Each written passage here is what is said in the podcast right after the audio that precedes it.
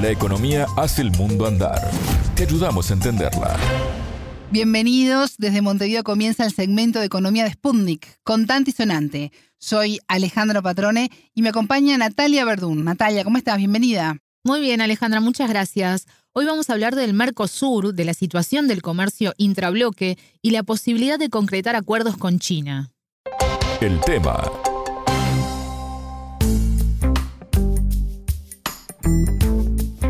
El presidente de Brasil, Luis Ignacio Lula da Silva, estuvo en China la semana pasada. El canciller uruguayo, Francisco Bustillo, se encuentra en estos momentos en el país asiático y estará hasta el día 20. Natalia, ¿cuán presente está el Mercosur en estas visitas? Bueno, en uno de los puntos de los 49 que tiene la declaración conjunta que firmaron Lula y el presidente chino Xi Jinping el 14 de abril, se hacía referencia al Mercosur.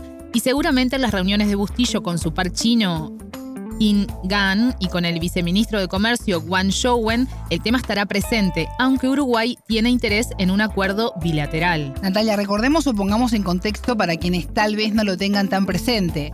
Uruguay busca alcanzar un tratado de libre comercio con China. El año pasado el presidente Luis Lacalle Pou anunció que el estudio de factibilidad había terminado de forma positiva pero esa intención de Uruguay generó roces a la interna del Mercosur. Exactamente. Antes de avanzar en esto, te propongo compartir un estado de situación del Mercosur. De acuerdo a un informe del Instituto de Negocios Internacionales de la Universidad Católica del Uruguay, las ocho resoluciones aprobadas en el segundo semestre del 2022 por el Consejo del Mercado Común refieren al funcionamiento y no a temas relacionados con la integración regional. En diálogo con Contante y Sonante, el doctor en Relaciones Internacionales y director de ese instituto, Ignacio Bartesagui, calificó como estancado el estado del bloque regional creado en los años 90. La entrevista. El informe lo que confirma es una tendencia que ya se viene dando desde tiempo atrás en que el Mercosur no avanza en los asuntos sustanciales. El Mercosur aprueba un número de normas y en particular el, el informe del instituto eh, analiza lo que es eh, el Consejo del Mercado Común, que son las decisiones aprobadas por el máximo órgano del bloque, y uno ve tanto en número como en contenido que el proceso de integración está estancado, que aprueba decisiones que tienen más que ver con aspectos administrativos eh, y no tanto con la sustancia. No es que el Mercosur está discutiendo los temas de fondo. El Mercosur hace tiempo que no discute los temas de fondo, el Mercosur no va hacia una profundización, del bloque en cuanto a sus medidas, en cuanto a sus objetivos originarios, no va tampoco hacia una modernización, no tiene avances sustanciales en su agenda externa. Entonces, sí, eh, estamos en un Mercosur que está, está totalmente estancado. Esto se refleja además en el comercio intrabloque. En 2007, las exportaciones brasileras hacia sus socios del Mercosur representaban el 13,8%, fue el máximo mientras que en 2022 llegaron solo al 6,9%. En tanto, el pico de importaciones a Brasil fue en 2003 con 14,4% y ahora en 2022 fueron de 7,1%. En el conjunto de la participación de los países, el comercio interregional está, está atravesando dificultades, sigue siendo, sigue, sigue siendo muy bajo en términos de porcentaje, ¿no? Y además, en otras palabras, ¿qué quiere decir esto? Que Brasil comercia cada vez menos con sus socios del Mercosur, Argentina cada vez menos con sus socios del Mercosur, Paraguay lo mismo y Uruguay lo mismo. ¿Por qué? Comerciamos más con el mundo exterior, no entre nosotros. Eso es un indicador que refleja las dificultades que atraviesa el bloque, porque es un Mercosur que no logró consolidarse, no logró implementar una unión aduanera donde exista libre circulación, no logró tampoco ser un mercado común donde circule el capital, las personas, no logró tampoco avances sustanciales en servicios, no logró eliminar la gran cantidad de barreras no arancelarias que afectan los flujos comerciales entre los miembros y lo que es peor, no logró una de las grandes promesas que, eh, que supone el hecho de, que el Mercosur iba a ser una plataforma para insertarse al mundo.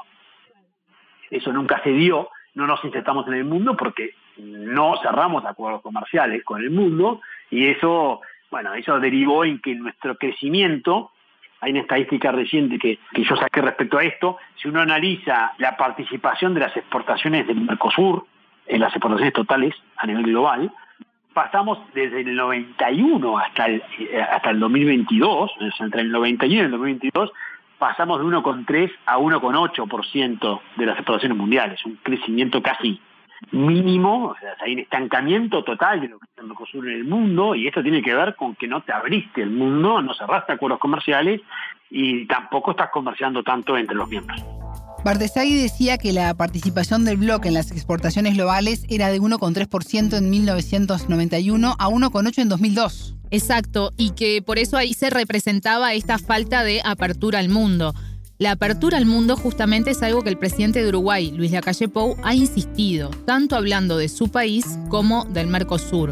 Y como decíamos, el país sudamericano busca un acuerdo de libre comercio con China, algo que provocó discusiones en el bloque hasta que en enero pareció que se llegó a algo de calma cuando Lula visitó Uruguay.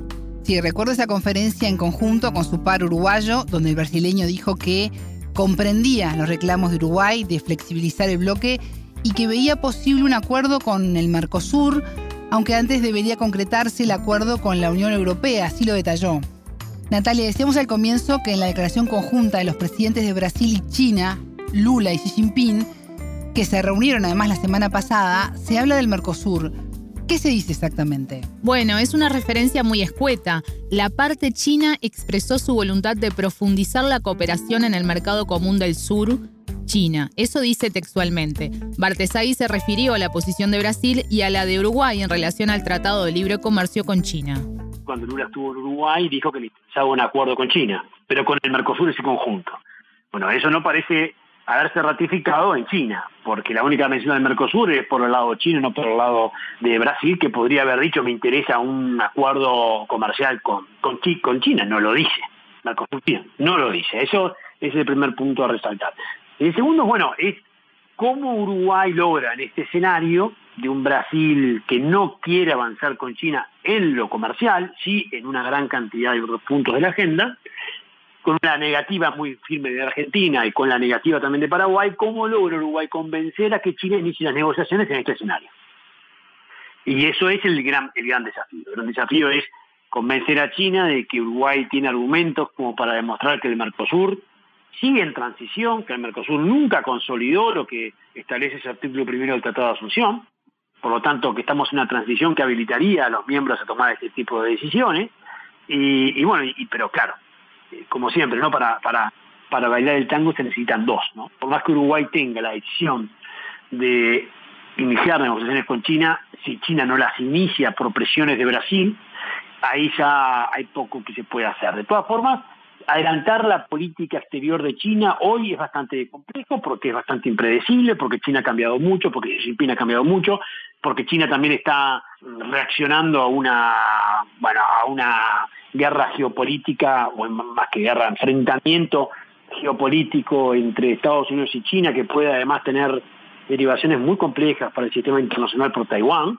Entonces, en ese escenario, la política exterior de China yo no diría que siempre va a ser la misma. Entonces yo no descarto, definitivamente, de que China pueda iniciar negociaciones para cerrar un TLC con Uruguay de forma bilateral. Yo creo que es un error descartar y el error mayor sería que Uruguay se resigne, que Uruguay diga, este camino no lo puedo seguir porque no me lo permite el Mercosur. No, Uruguay tiene que, por eso la importancia de la visita de Bustillo a China, Uruguay tiene que seguir impulsando las negociaciones con China, tiene que seguir impulsando y explicándole a China la posibilidad de, de, explicándole por qué podemos avanzar bilateralmente y esperar a que, ese, a que esa apertura de negociaciones se concrete. Hasta acá la entrevista con el doctor en Relaciones Internacionales y director del Instituto de Negocios Internacionales de la Universidad Católica del Uruguay, Ignacio Bartesagui. Muchas gracias, Natalia. De nada. Pueden volver a escuchar este programa por spooninnews.lat. Contante y sonante desde Montevideo.